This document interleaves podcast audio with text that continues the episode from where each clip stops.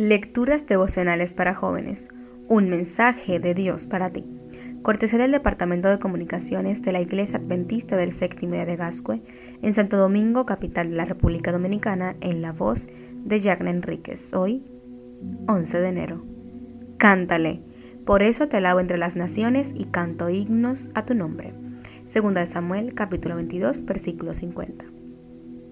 La iglesia había decidido abrir una nueva congregación en aquel municipio. Bajo la dirección del pastor escogieron un lugar para reunirse y acto seguido comenzaron a visitar a las familias de la zona, pero pronto surgieron los problemas. La persona que controlaba esa zona manifestó a uno de los ancianos su descontento con la presencia de la iglesia. Estaba molesto porque no quería la competencia del Evangelio. Quería reclutar a los jóvenes del área y entendía que con la iglesia allí sería más difícil lograrlo. Entonces sentenció, si insisten en seguir predicando en mi territorio, yo mismo mataré al pastor dentro de la iglesia cuando esté predicando.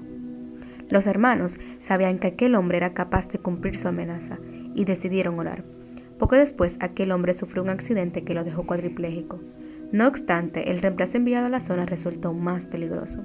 Mandó a cerrar la iglesia, prohibió los cultos en las casas y amenazó de muerte a las familias que se unieran a la iglesia.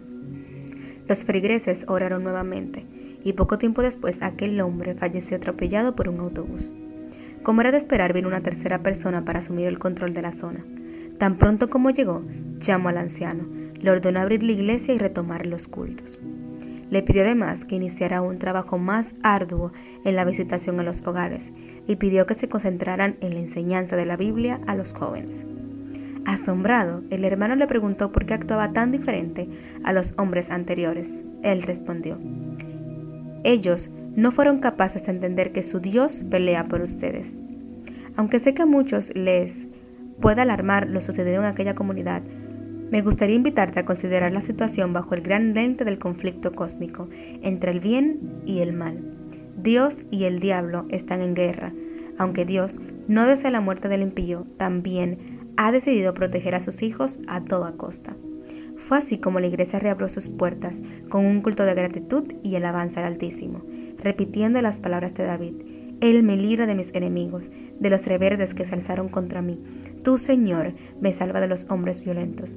Por eso te alabo entre las naciones y canto himnos a tu nombre. Segunda de Samuel, capítulo 22, versículo 49 y 50. ¿Y tú, qué razones tienes para cantarle hoy a Dios?